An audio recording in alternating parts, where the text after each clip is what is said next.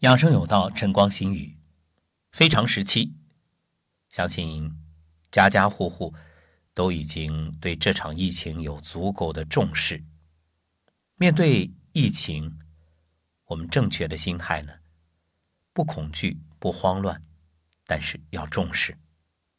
今天就给大家分享一篇文章，关于百分之九十九可以不得武汉肺炎的知识。作者呢是一名医务工作者，根据现在大家普遍的情绪，还有当下的状况，做出了一番整理。我把这些内容呢以有声的方式呈现给各位，大家自己做一个梳理和判断。这些内容供各位参考。首先，这一次病毒与 SARS 病毒有什么不同？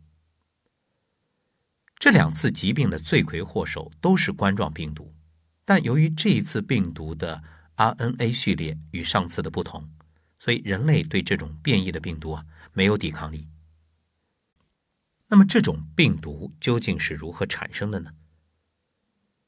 二零零三年的 SARS 病毒目前认为来自果子狸和蝙蝠等野生动物，但始终呢没有最终结论，毕竟过去很多年了。而这一次的病毒来源。有人说是从蛇身上分离到病毒，这个呢目前也没有得到证实。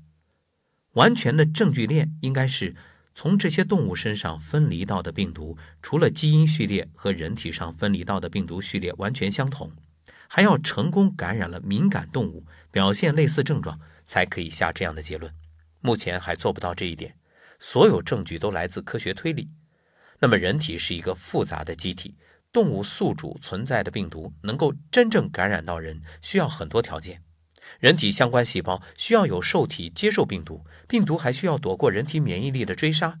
只有成功进入细胞进行大量繁殖，才会导致人体伤害。人类经过几千年的演变，可以抵抗绝大部分常见病毒。病毒只有不断变异，才能最终引发疾病的大流行。那么这里有个问题，就是武汉这一次肺炎的流行与 SARS 相同吗？由于致病病毒的相似性，可以毫不怀疑地说，这次疾病的流行与 SARS 有高度的相似性，所以对 SARS 的研究有助于本次对于武汉肺炎的防治。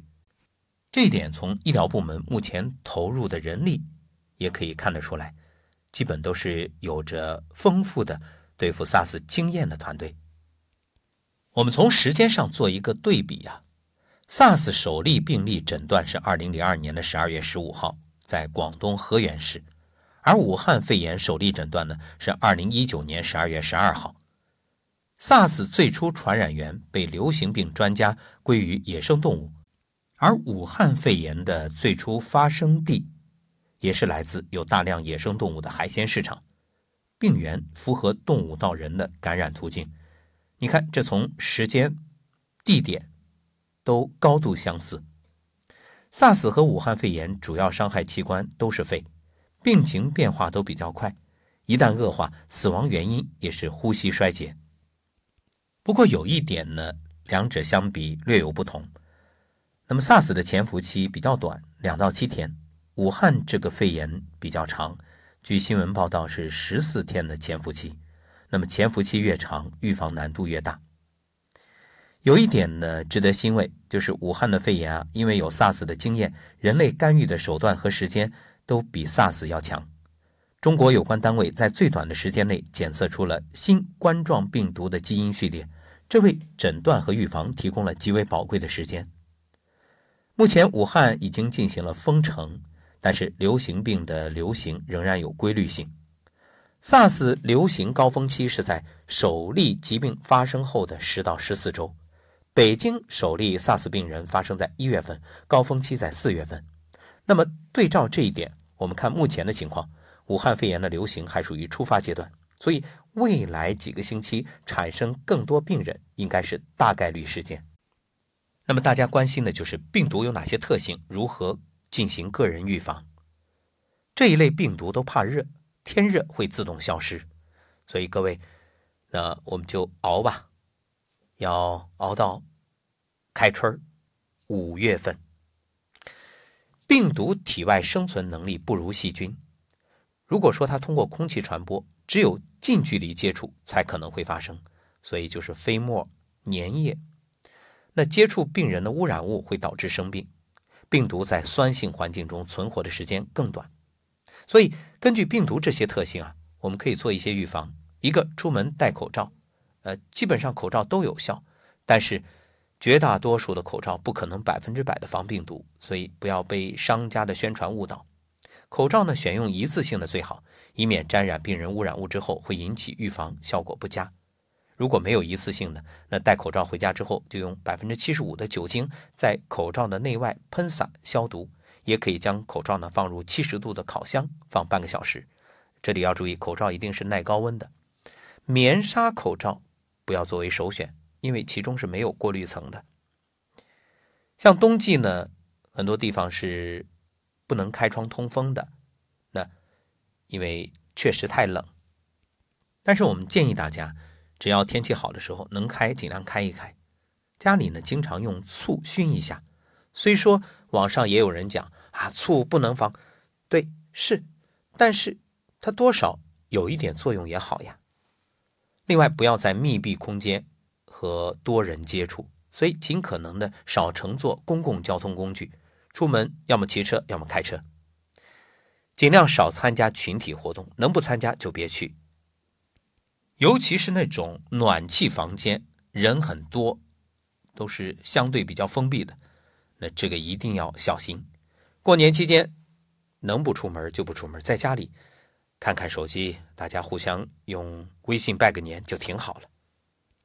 回家后第一时间洗手，外衣外裤都换掉，放在专门的地方，下次出门再穿。那么关于武汉肺炎的治疗，目前对病毒呢没有较好的治疗手段，只能采取对症治疗。病毒主要是靠人体的抵抗力去扛，由于病毒引起的炎症反应导致呼吸衰竭，那这个时候呢？会选用激素抑制炎性反应，但是激素又会抑制自己的抵抗力，反而难以抵抗病毒，所以这是一个两难选择。而且这样的治疗是需要大剂量的激素，会导致非常严重的后果，所以往往会出现命保住了，但留下后遗症的这种遗憾。那为什么有的人发病之后病情的变化非常严重呢？由于人类没有这种病毒的防御力，一旦抵抗力下降或者敏感的病人。疾病进展非常快，这也是民众恐惧的主要原因。那这个呢，只能靠祈祷了。任何人都不能保证自己不是敏感性。至于宣传所说有的人很快治愈出院，那大多不是医生的功劳。当然，我们在这里这样说是客观的，不是在否认医生的付出。请注意，那这些很快出院的，应该说是命好。这次美国华盛顿首例武汉肺炎病人，医生宣布两天后就可以出院。这并不是治疗及时，而是病人的命好。当然，这里呢，呃，我多加一句啊，因为刚才所说的都是文章里的内容。实际上，这里面有一点，从中医来看，因时因地因人，所以人和人不一样，每个人的抗体也不同，每个人的对于这个病毒的反应也不同。那这个我们就不做深层次的讨论了。再来说说，如果出现了发烧、咳嗽这些症状该怎么办？那么这一阶段要好好保重，好好的休息、营养。一旦发生这种症状，因为你有可能是普通感冒，也有可能疑似。那由于是敏感时期，医生呢很可能会把发热待查的人送到指定医院，而指定医院其实是高危地区。你本来是普通感冒，结果到这些医院检查治疗。那你被这种肺炎交叉感染的几率大幅增加，所以一句话，千万别生病。那如果你是一些小病，是普通的感冒，你也别去医院。那这里有一个矛盾，也许你会问，那我怎么知道我到底是普通感冒还是这种问题？如果是这个问题，我不问，那我会不会耽误？在这里呢，有一个症状供大家做一个参考啊。武汉肺炎会累积两侧肺，就是双肺感染。那一般的感冒不会。细菌性肺炎呢，大多累积一侧肺，所以，病人除了咳嗽、发烧之外，如果在医院 X 光检测发现两侧肺都出现大面积阴影，这就不要犹豫了，赶紧到指定医院确诊排除。所以这里有个概念，呃，一般情况下，我建议大家发现咳嗽、感冒，只要你没出去，没有到一些人群拥挤的地方，你先不要紧张，别急着马上就去医院，先自己观察一下。当然，如果你有接触，那你就别犹豫了，赶紧去。那这里有人会有一个疑问：为什么这种疾病西方国家比较少见？是不是西方国家医疗水平比我们高呢？不尽然，SARS 和武汉肺炎呢是通过直接接触和密闭空气环境下传播的病毒传染病。那这种疾病有一个名称叫扎堆儿病。西方人的生活习惯和我们不一样，他的生活空间很大。很少有非常多的人在密闭空间接触的机会，加上西方人的生活方式是工作、家庭，所以上下班呢基本上开自己的车。只要有人得病啊，作为传染源，那他所能接触到的人群很有限。所以啊，像这种以空气为媒介的传染病，它影响的范围很小。一旦发现，疾控中心的人会采取很多措施。那在这儿我们就不多说了。你看。